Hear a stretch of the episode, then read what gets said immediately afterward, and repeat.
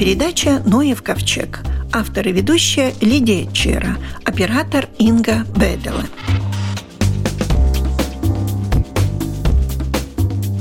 хочется надеяться, что очень большим начальникам, которые не знакомы с отраслью, которые им предложили заведовать, таким и надо 100 дней чтобы вжиться в роль. Генеральному директору управления охраны природы Андрею Свиланцу, который до этого успешно много лет возглавлял Национальный ботанический сад в Сауспилсе, надеюсь, достаточно двух месяцев, чтобы разобраться с делами управления. Но, конечно, первый вопрос, который интересует, наверное, всех работников этого управления, будет ли меняться структура управления? Ну, я думаю, что сейчас говорить о каких-то изменениях в структуре еще рановато. Я не принадлежу к тем э, людям, которые сначала все разрушили и потом только начинают думать, что разрушено и надо было ли делать так. Так что я хочу все-таки сначала разобраться со структурой и потом только решать, что и как поменять. Конечно, есть идеи, есть идеи уже э, министр охраны природы и регионального развития уже вполне возможно, что могут Национальный ботанический сад Саласпилса и музей музей природы стать структурами управления охраны природы. А, да. Но, конечно, они становятся отдельными структурами в этом, потому что все-таки у Национального ботанического сада, даже если это все произойдет, у Национального ботанического сада довольно много специфических заданий, которыми занимается ботанический сад. Музей природы – это, во-первых, музей, и опять там даже отдельное законодательство, закон о музеях, так что так все просто в один котел, конечно, это не будет так. А ботанический сад э, Латвийского университета, он так и остается Латвийского университета? Ну, То есть да, его не трогает Ботанический никто. сад Латвийского университета – это дело который. Э, Латвийского университета, Рижский сад. А насчет ну. Саласпилского, конечно, есть идея, что Саласпилский национальный ботанический сад может стать структурой управления охраны природы. Господин Свиланс, я знаю, что многие работники управления охраны природы очень болезненно воспринимали ротацию высшего руководства, то есть ротацию позицию руководителей краевых подразделений, специалистов. Предвидится ли такое? Во-первых, я хочу разобраться со структурой и, конечно, с ротацией в специфических отраслях, и в том числе в отрасли охраны природы, чисто механическая ротация можно наделать очень-очень много вреда. Но если, например, это тривиально, конечно, будет, но если ботаника поставить на место зоолога э, или наоборот, то есть человек, который очень хороший специалист по одной специфической линии, да. его поставить на другой, это просто сделать проблемы в двух отраслях уже. Да, но я имела в виду чисто географически. Чисто географически нет пока ни, ни, нет никаких, так сказать. Может быть, это через полгода мы что-то начнем думать, если это необходимо будет. Но пока нет никаких индикаций, чтобы это ага. происходило бы. Последние несколько лет очень успешно проходила реконструкция, строительство инфраструктуры, которая очень радует туристов наших, которые любят прогулки по природе. Это и смотровые вышки, это стенды новые и совершенно в таких прекрасных местах построенные.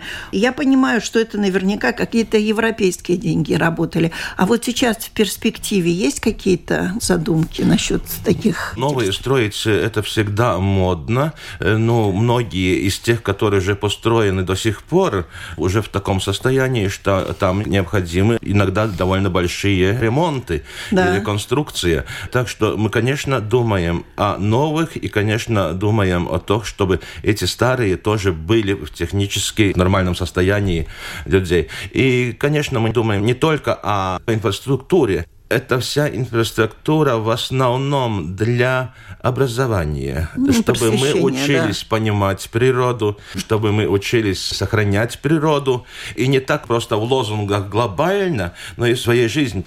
Так что нам надо будет э, думать все больше и больше, чтобы человек, который пришел отдохнуть на эти тропинки, эти смотровые да. башни и так далее, и так далее, чтобы он мог получить как можно много информации о том, что он видит видит. Ну, угу. просто чтобы человек смотрел уже умными глазами, не только там красивый цветочек, менее красивый цветочек, или ящерица, или что такое, но чтобы он понял, что здесь происходит в этом болоте, в этих дюнах и так далее, и так далее. И почему управление охраны природы иногда прибегает, может быть, довольно строгим правилам, Человек должен понять, почему это нужно, потому что просто ради своей радости или для чего э, мы не делаем этого. Очень большой популярностью пользуются променады, деревянные настилы, которые идут по природным зонам красивым. А мне, например, очень нравится литовский этот променад на уровне верхушек деревьев. У нас такой не будет строиться. Мы хотели уже несколько лет назад э, в Национальном ботаническом саду, но это довольно ужасные деньги, чтобы да? это Серьезно? делать. Отвечу так, как только, так и сразу. Но ну, Конечно, пока... это очень интересно. Я был сам э, в Лондоне, да. в Кью, там, где тоже ты поднимаешься на уровне крон деревьев да. и ходишь. Ты видишь это место совсем другими глазами. Ну, сейчас у нас, ладно, смотровые эти башни, конечно, интересно, но ну, как только, так сразу. Хорошо. Значит, надо писать проекты. Ну и э, совсем недавно тут поступали мне звонки о вырубке леса в парке Пеюра. И, в общем-то, говорят, что это все согласовано, что это все правильно, хотя люди, которые там живут, сигналят о том, что это природный парк, охраняемая территория и такие сильные вырубки. Это нормально? Насколько я знаю, в некоторых местах вырубили несколько деревьев, которые, ну, в принципе, считалось, что надо сохранять. Но то, что мы говорим о природных дюнах, о природном взморье, это не совсем то, что мы видим сейчас, потому что уже с начала 20-го столетия очень интенсивно все дюны были сажены деревьями. Да. То, что мы видим сейчас у самого побережья с этими ивами, с облепихой, иногда другие иногда, виды. Да, это было шиповник. засажено шиповник дальневосточный, это Но они да. очень разрослись. Да, они были засажены, чтобы укреплять дюны. Так что где-то и как-то мы, конечно, пробуем возобновлять или это самоуправление в данном случае, э, стараются сделать дюны такими, какими они были раньше. Ну, конечно, переборщить и тут нельзя, Потому что, ну, если мы уберем в этих местах деревья, которые там искусственно сажены, дюны может освободиться, и начнется другая проблема. Может, они начнут с ветром передвигаться. И еще в XIX веке, насколько я читал, это была проблема, когда песок засыпал дома, и так далее, и так далее.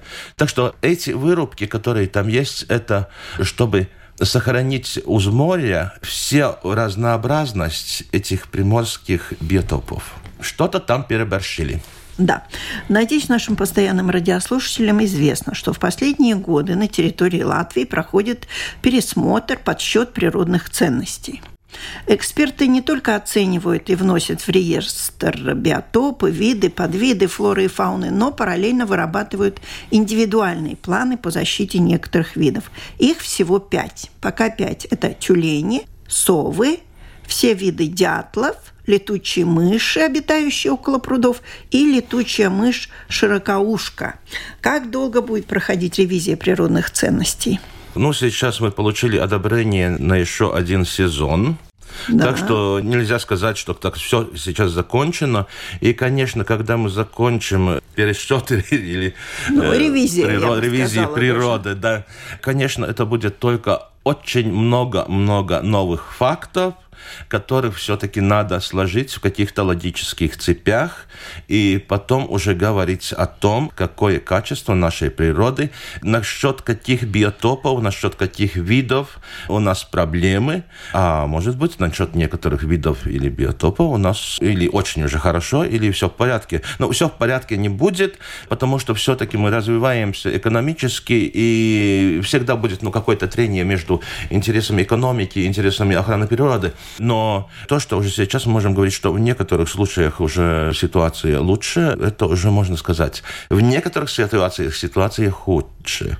Но нет пока повода для какого-то очень особенного пессимизма. Ну, правда, для такого абсолютного оптимизма тоже нет. Просто надо следить все время, потому что мы даже иногда не знаем, как наше влияние, как наше экономическое развитие, где-то какая-то новая постройка, или это какие-то воды, или это э, грунтовые воды. сельскохозяйственные территории, в которых удобрений используется очень много. Где и как по грунтовым водам, как она может влиять на какие-то очень важные для нас сохраняемые биотопы. Так что это все в процессе. Это все в процессе, и нет так, что вот, вот тогда мы скажем, вот-вот-вот сейчас уже все сделано. Так что индивидуальные виды защиты, возможно, получит еще кто-то, кроме этих пяти подвидов, да? Да, это все в процессе. Иногда только говорим, что вот во всем виновен человек. Это не так. Саласпилс проходила конференция экспертов, как видов, так и биотопов. И там тоже Агнеса Преда говорила о том, что два года были у нас большие засухи летом. Да полтора да. месяца и местами даже больше не было дождя. Два года подряд. И да. тут человек или не при чем, или только косвенно при чем. Да. Так что эти засухи, конечно, очень плохо повлияли на мелководные биотопы, на те виды, которые живут в мелководьях, в каких-то временных этих лужах. Это повлияет, если в течение двух лет это продолжается. Так что просто изменение климата тоже очень многое можно повлиять на качество и разнообразие нашей природы. Ну и вопрос к вам как к дендрологу. При работе экспертов много ли зафиксировано вековых деревьев и ведется ли такой подсчет? Дышкоки. Да, инвентаризация охраняемых биотопов европейского значения, конечно, сама по себе не включает инвентаризацию этих вековых деревьев. Конечно, если что-то встречается по дороге. Есть у нас уже и новые вековые деревья, памятники а природы. вековые деревья, самые, самые большие долгожители, это все-таки дубы?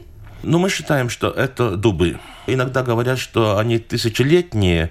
За ну, много, да? Поделим на два или, может быть, ну, на 500 три. Может. Ну, 500, 500 я думаю, что может быть 350, 400. Вполне реально. Но это как в каком случае, например, липы тоже, может быть, долговечные, да. но если мы посмотрим эти старые липы, например, Усма, да, еще другие попы, мне кажется, есть. там, где памятники археологии даже, там, конечно, нет уже основного ствола, который там был и которого ну, Белудза, же... да, обожали да. местные жители. Но есть корневые отпрыски и целая роща корневых отпрысков.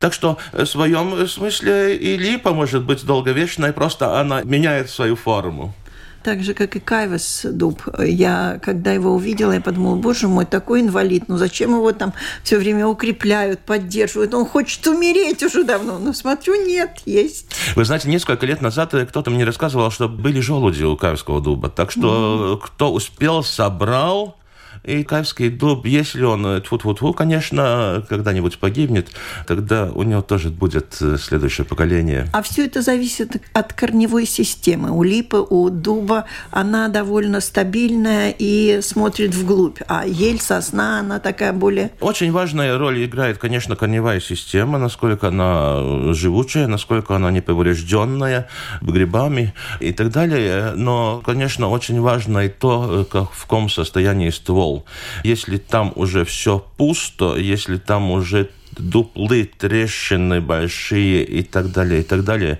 Конечно, чисто механически эти дубы может просто сломаться, просто разрушиться, как это было уже ну, довольно давно с Большим дубом на Дуалессала и несколько другими, когда он сам уже под своим весом просто рухнет. Рухнет. Да.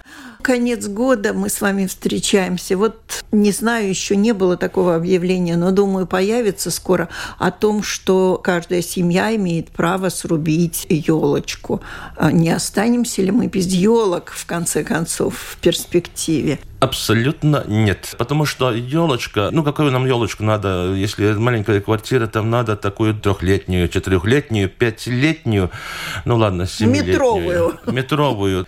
У нас очень много территорий, у нас очень много каналов, линий под электрическими линиями. Там, где эти елочки все время сеются, размножаются, и где они будут, можно сказать, всегда. И это намного дружнее природе, чем покупать какие-то пластмассовые, которые при выработке и при утилизации которых, черт знает сколько всякой грязи попадет в природу. А елочку срубили, она потом и возвращается в природу, и у нас вырастает новая елочка. Многие выращивают же елки в горшках, потом как-то их сажают. Если эти елки в горшках, тогда самое главное, что не надо слишком долго их держать в очень жаркой сухой комнате. Потом ее можно выносить на улицу, на улицу или немножко закопать в снег, если снега нету Землю. старыми листьями, землей, да. подсыпать этот горшок, потому что если будет большие холода, чтобы этот горшок и система корней не промерзла. Потом высаживать там, где вы хотите эту елочку видеть уже живой. Скажите, а вот такая вот серебристая елка, такая с большими этими иглами, такая красивая, но откуда они такие везутся-то? Те, которые у нас сейчас продаются тут на ярмарках да, э, рождественских. Дорогие. Э, ну, дорогие, да. Их привозят э, из Западной Европы. Я знаю, что в Латвии кто-то тоже пробовал выращивать. Я думаю, что если зимы останется такими же теплыми, как последние, питомники этих елочек, или в принципе это пихта кавказская, пихта. а не елочка. Пихта кавказская. Вполне реально, что можно попробовать выращивать у нас абсолютно зимостойкие, ну, а может быть, менее декоративные. Есть другие североамериканские виды, которые из пихт, которые растут у нас очень хорошо. Пихта сибирская растет хорошо. В Западной Латвии пихта европейская растет хорошо. Так что надо только найти нормальное место и вперед. Но там какая-то почва должна быть определенная, нет? Почва, да, но не надо слишком сырую. Но они более-менее все то все-таки... Глинистые э, будет расти? Глинистые, но только не в лужу. Они все-таки горные породы, в основном все. Горные. Если есть много снега и так далее, и так далее, тогда он не задерживается в почве. Э, он весь утекает. Угу. Так что Вполне возможно. У вас самого растет какая-нибудь елочка? Вы знаете, у меня в селу около Вороклян как раз растет сербская елочка. Э, Давно посажена. Морика. Ну, сейчас уже метров где-то пять высотой. И за что... сколько лет она выросла? Уже не помню. 20? Ну, 25? Ну, минимум 10, мне кажется, больше, да. Так что у вас считал. есть где встречать да. и Рождество, да. и Новый да. год. С чем я вас и поздравляю. Спасибо. Работы вам много предстоит в следующем году. Здоровья вам, успехов. Спасибо. Спасибо. И сотрудничество. Да, спасибо.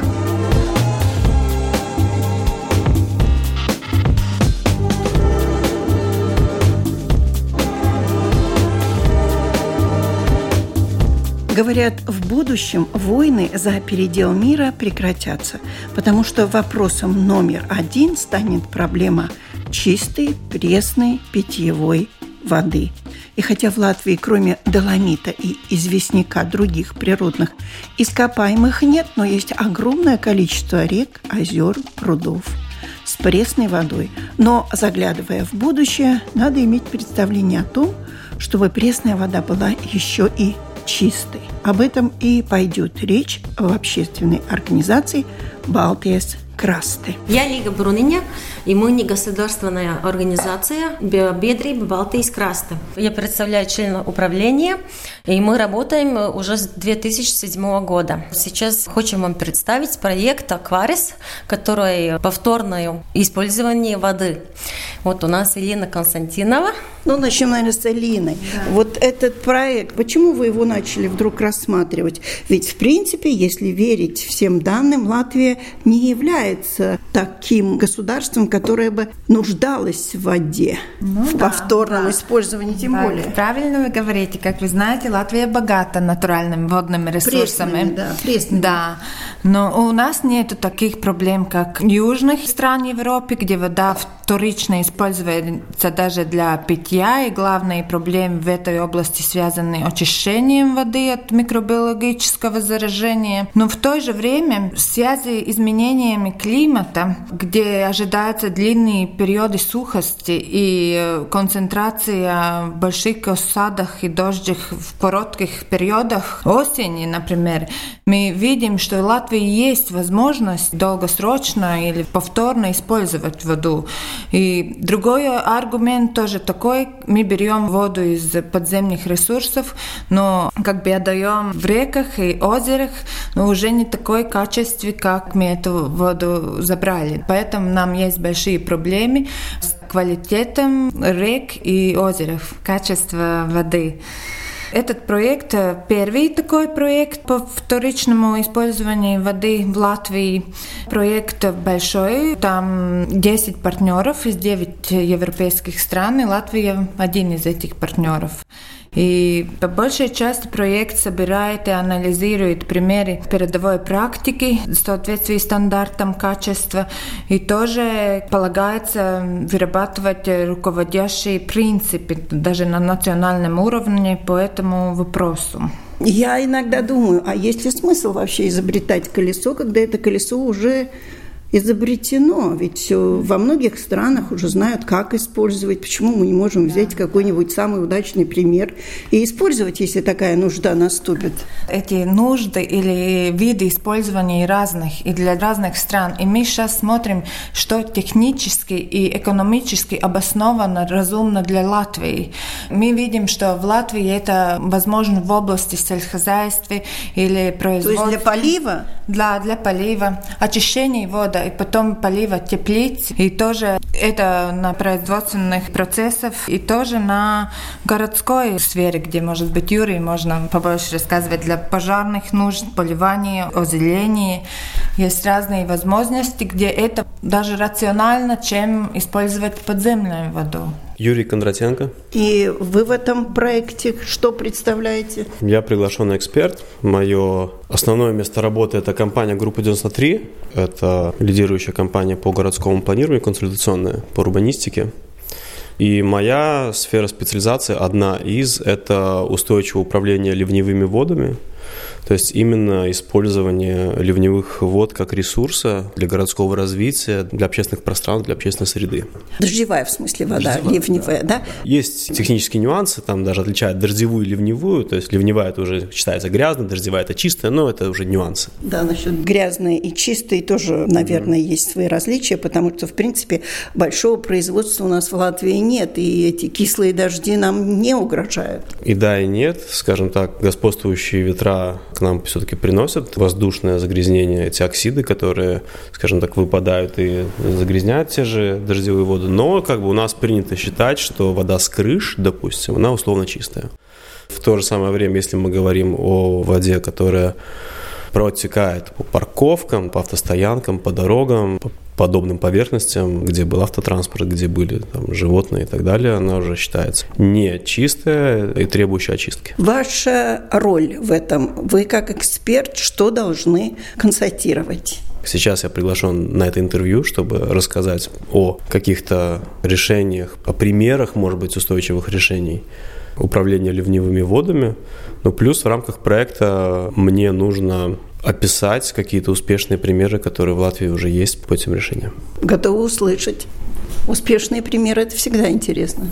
Успешных примеров много, тех, которые уже и построены, те, которые проектируются. Конкретно я принимал участие в разработке большой магистральной системы в районе Сканста. То есть сейчас mm-hmm. я не в курсе, закончился ли конкурс уже на строительство и выбрана ли строительная компания, подрядчик. Но это проект, который развивает э, Рижская дума, департамент развития и наша компания, она участвовала именно в проектировании сначала в концептуальном планировании на этапе локального плана, но и потом уже и конкретно в разработке технического проекта, строительного проекта по этой системе. Там эта система как бы поверхностного сбора воды, это система каналов, прудов, которые очень хорошо встроены в общественную среду, то есть является таким очень хорошим примером многофункциональной инфраструктуры. Мы привыкли воду не видеть. Она ушла в водозаборники, да, и ушла дальше по коллекторам, все на очистные. Но, как вот Элина уже рассказала, у нас тут два фактора в городах присутствуют. Во-первых, увеличивается плотность застройки. Мы видим постоянно какие-то незастроенные территории в центре застраиваются. Во-вторых, увеличивается интенсивность осадков. из-за изменений климата. Соответственно, у нас увеличивается нагрузка на существующую инфраструктуру. А у нас конкретно в стране и конкретно в городе существуют проблемы с поддержанием этой инфраструктуры, так как мы, как ее пользователи, в отличие от, допустим, инфраструктуры водоснабжения и канализации мы не платим тариф, ну, за исключением, там, это опять-таки не за исключением там, центра Риги, где ливневые воды идут в общесплавную канализацию. Ну, иными словами, в отличие от э, системы канализации и водоснабжения, э, существуют чисто такие хозяйственные трудности с поддержанием этой инфраструктуры. Соответственно, ее пропускная способность сильно ограничена, да, и есть э, несколько вариантов, как эту проблему можно решать, либо очень дорогие проекты расширения существующей сети, это прокладка новых коллекторов, насосных станций и так далее, либо какие-то более творческие, инновационные, экологические решения, которые мы предлагаем.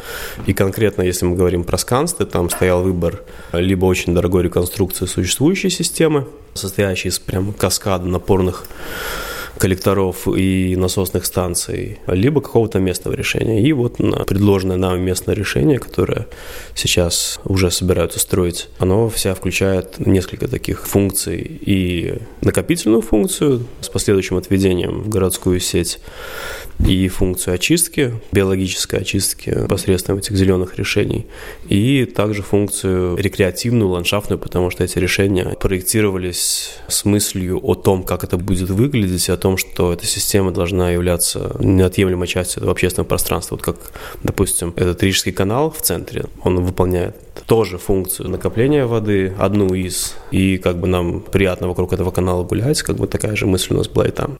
Это один пример то, что вот, наверное, самый такой интересный с точки зрения какого-то многофункциональности. И который мы, может быть, когда-нибудь увидим в, в действии. Я, может быть, с вероятностью процентов 80. Конечно, сейчас много разных изменений происходит там в Рижской думе, там тоже проекты какие-то отменяются даже, о которых там долго решали и так далее. Но проект хороший, и когда-то он точно будет внедрен. Это на этапе проектирования. Есть много проектов, которые уже построены, и в Риге, и за Ригой. Скажем, в Риге самый такой, наверное, известный проект – это проект, который проектировала компания Aquabrambis. Это система ливневого водоотведения возле торгового центра Spitze Home. Там сделана очистка и сбор воды посредством биофильтрационной канавки или ливневого сада. То есть там вода с автостоянок поверхностным способом уводится в эти канавки и там очищается. И эта система уже проверена временем, уже две зимы прожила, или это, по-моему, уже третья зима. То ли вторая, то ли третья зима вот это. И очень хорошо себя показала, поэтому, я так понимаю, очень популярное место вообще, торговый центр этот. Так что любой слушатель может поехать и посмотреть между торговым центром и улицей Лейлербас. Uh-huh. Там видно прямо, что такое поверхностный ток, такие бортовые камни с приживанием, и вот туда вода идет и очищается. Почему у нас много экспертов, то, что мы хотим найти, вот именно смотря на эти уже хорошие примеры, которые Латвии, найти ограничения, которые не разрешают так быстро использовать на устойчивое долгоразвитие. Потому что есть такие, если проектировщик делает сейчас что-то новое, что до этого не делал, у нас была старая система только для канализации, трубы или коллекторы, которые, если сейчас хочется это сделать уже красивее, хочется сделать как зеленую инфраструктуру, это совсем совсем э, незнакомая ситуация, как все рассчитать, чтобы все было правильно и все работало. И потом это еще доказать государству или строительскому бюро, чтобы они могли бы проверить, что это будет так работать. У вас есть какой-то заказ на этот проект? Или вы просто как участники этих Нет, нескольких государств? Это финансирует программа Interreg Europe. Это финансирование Европейского регионального фонда развития. Это большой европейский проект, который будет длиться еще три года. И Латвия, негосударственное общество Балтийск Красты, один из партнеров в этом проекте. И в конце мы ожидаем, что будут какие-то руководящие принципы э, на государственном, национальном уровне, как вообще с этой области повторно использовать воду, тоже стандарты, потому что для разных видов вторичного использования воды есть разные стандарты. И сейчас мы согласуем на уровне эти стандарты. И если мы хотим где-то повторно или в производстве, или для сельскохозяйственной области, нам нужно знать, какая эта вода должна быть для поливания или техники, или уже теплицы растений. На этом наша программа заканчивается. Всего вам доброго.